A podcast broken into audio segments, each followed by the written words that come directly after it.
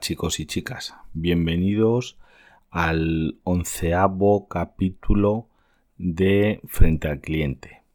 Yo soy José el Camarero. A ver, se ha dado el caso que hace dos podcasts, hace dos semanas eh, dije yo, y es el de cuando cierren los bares, huir. Y como en muchos eh, memes y demás por ahí en internet que ha habido, es de todos son risas hasta que cierren los bares. Y es verdad. Todos han sido risas hasta que cierren los bares. Pues bueno, estamos ya aquí en la, en la situación esta que, que yo espero que con ayuda de todos podamos salir de ello. Eso es lo primero. Espero que con colaboración de todos, ahora que ya he visto por ahí algún vídeo, por internet de gente con bares abiertos, que vamos, yo es que veo un bar abierto ahora mismo y yo soy mismo, el mismo que lo denuncia. Yo lo denunciaría porque me parece un peligro innecesario, una fuente de, de contagios innecesaria hoy en día. Porque oye, que haya cosas abiertas que tampoco lo entiendo. Oye, yo creo que por ejemplo cosas como peluquerías no lo veo tintorerías por la gente que no tenga lavadora o posibilidad de lavarse la ropa en su casa. Pues bueno, pues vale. Yo, hombre, hombre, las lavanderías estas de monedas sí las veo, porque esas en algunos sitios hay, para sobre todo en zonas de estudiantes y demás, que eso sí que no tienen lavadora para poder lavarse la ropa. Bueno, pues vale, pero hay cosas que yo, una óptica, hombre, porque se rompan alguien las gafas, justamente, pero vamos, yo haría una cosa así como una óptica en cada provincia o dos, no sé, eh, no creo que todo el mundo, porque esto es para un accidente, no es para decir, oye, pues voy a cambiar de gafas, voy a comprar una gafa de sol, pues no. Mm, supongo que será, oye, dejar como si fuera una farmacia de guardia, una óptica de guardia, pues a una persona que se le haya tenido mala suerte, que te gafas para ver, no tengo otro remedio y se la hayan roto. Porque no creo que nadie se quede ciego ahora mismo y necesite de pase de ver de no ver a ver, miento, al revés, de no ver, no, de ver a no ver. Estoy expresito yo y es que luego... Y os cuento cómo lo llevamos en mi trabajo. Estuvimos abiertos hasta el sábado al mediodía. Ya lo teníamos pensado desde el viernes. Vamos, a mi jefe y la habíamos estado estudiando. Y ya cerramos. Ahora, te os digo una cosa. Sigue llamando la gente eh, que no lo creáis, yo es que, bueno, yo sigo trabajando, pero a puerta cerrada. No servimos comidas a domicilio ni nada, simplemente estamos eh, voluntarios haciendo turnos de vigilancia porque donde yo trabajo no está preparado para cerrar.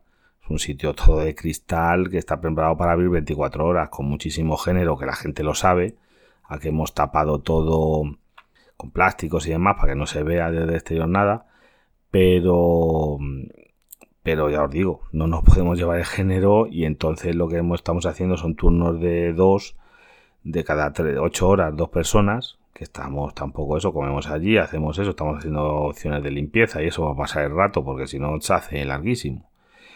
Y, y estamos vigilándolo porque si nos vamos, cuando volvamos no nos encontramos ni el solar. Se han llevado hasta el solar. No dejan, no digo las paredes, digo el solar han hecho un agujero allí. Se ve como el de 300. Se ve ahí el fondo del infinito. Cuando, mire, se llevan todo.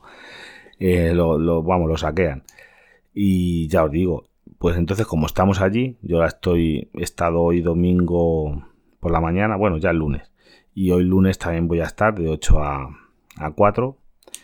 Y, y se llama la gente, oye, ¿y no, no estés abiertos? No, ¿no tenéis comida para llevar? Digo, no, mire, nosotros no, nunca hemos tenido reparto a domicilio, sí que hemos vendido las cosas que nosotros vendíamos, si alguien lo quería para llevar se lo poníamos, pero tampoco era nuestro mercado el vender cosas para llevar, lo único, oye, llegaba alguien, oye, ¿me puede vender un cochinillo para llevarme a mi casa? Pues sí, teníamos cosas de, de plástico y bandejas y demás para poder llevártelo a casa, pero sin otra, no, no lo fomentábamos. ¿Y cómo estáis cerrados? Es que yo voy a Cáceres, es que yo voy de camino, yo voy por la carretera de Extremadura. Digo, y usted, vamos, te dan ganas de decirle, pero usted no se ha enterado, ¿usted dónde vive? ¿Dónde viene? ¿De un pozo o de, una cueva? Porque, oiga, no se ha enterado usted de que está cerrado España por, por, por enfermedad. te digo yo que la gente no está, no está muy bien de la cabeza.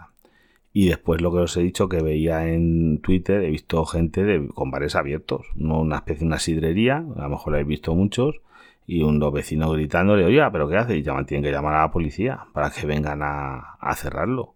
Pues oye, yo a esa gente espero que le meten una buena multa, porque ahora mismo todo el mundo lo sabe.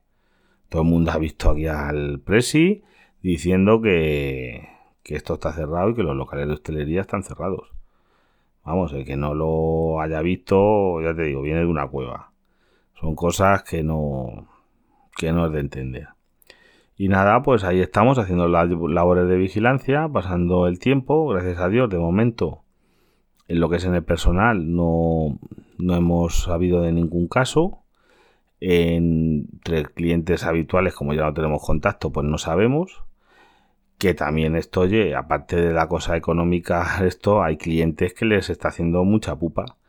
Porque nosotros teníamos clientes que iban a comer todos los días. ¿Por qué? Porque eran, por ejemplo, gente, sobre todo el que veo yo problemas, algún cliente que ahora me acuerdo de él, que es gente, a lo mejor un hombre que es eh, está jubilado, tío que vive solo, que no seguramente, porque va a comer todos los días del año, de lunes a domingo, todos los días va a comer porque ese hombre a lo mejor, pues es que tampoco a lo mejor no sabe ni hacerse muchas cosas de comida. Un tío que vive solo. Yo también me imagino en su casa solo. No tiene hijos. Mm, es solterón, vamos, no está casado. Se jubiló hace unos cuantos años. Es un hombre, mm, hombre, está bien, puede conducir, está medianamente bien, pero vamos, mm, no sé yo lo que comerá. Que comerá porque no tiene así familia que yo sepa Muchas veces éramos nosotros más su familia que nadie, porque cuando ya estado malo y eso, pues le hemos llamado a los propios camareros al hospital y demás, o gente que le coges cariño, porque va todos los días. Le conocemos todos, vamos, de los tíos que entran en la cocina ya, porque dice, es que llevo viniendo aquí, viniendo aquí comiendo 10 años todos los días. Que dice, se preocupaba el hombre hasta el día que cerrábamos en Navidad y Nochevieja, que son los únicos días al año que cerrábamos, le hacíamos la comida para ese día, para llevársela a su casa para el día siguiente. No sé qué va a hacer gente así, oye, te da un poquito así en la patata decir, y que no podemos hacer nada.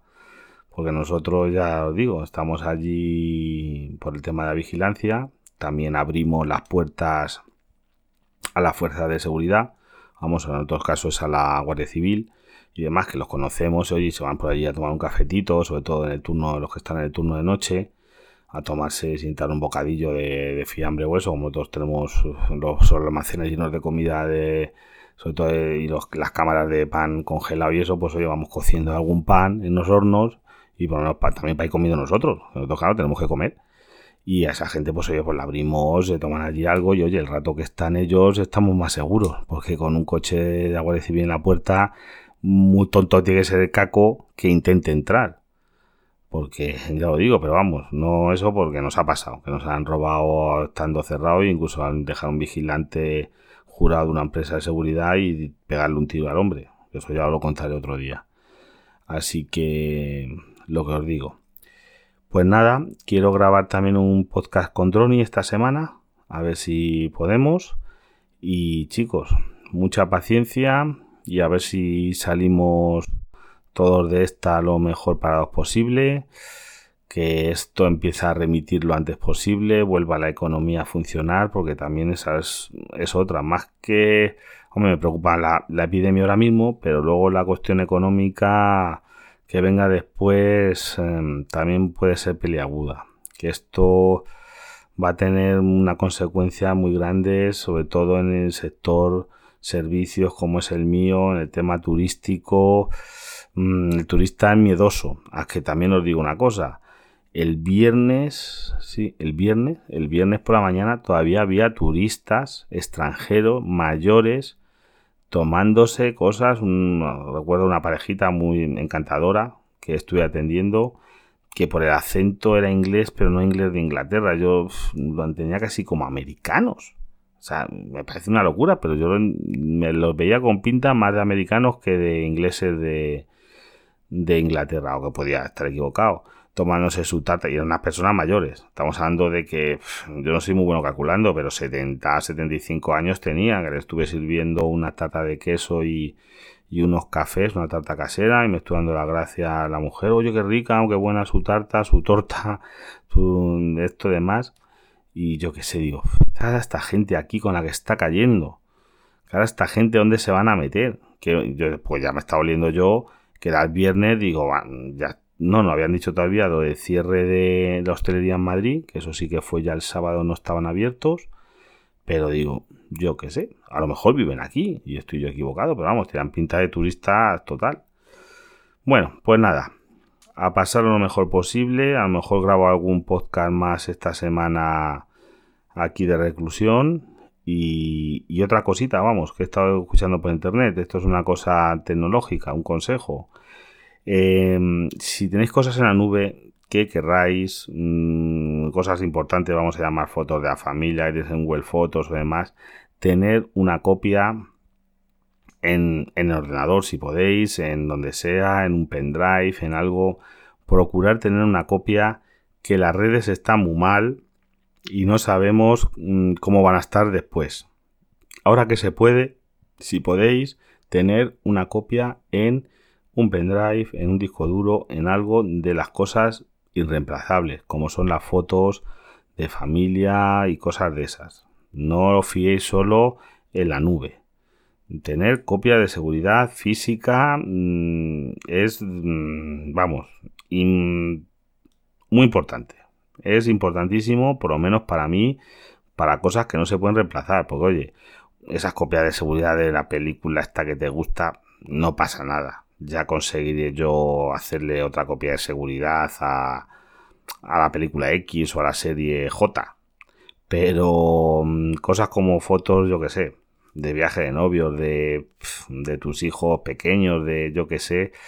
Si no tenéis, es el momento ahora que hay tiempo y se está en casa, haceros unas copitas de seguridad guapitas en un pendrive, en un DVD que tenga todavía, que son unas cosas que duran unos cuantos años, en un disco duro. Si son dos copias en diferentes formatos, en diferentes dispositivos, mejor todavía. Mm, hacedme caso, tenerlo por si acaso, que luego más vale prevenir que curar.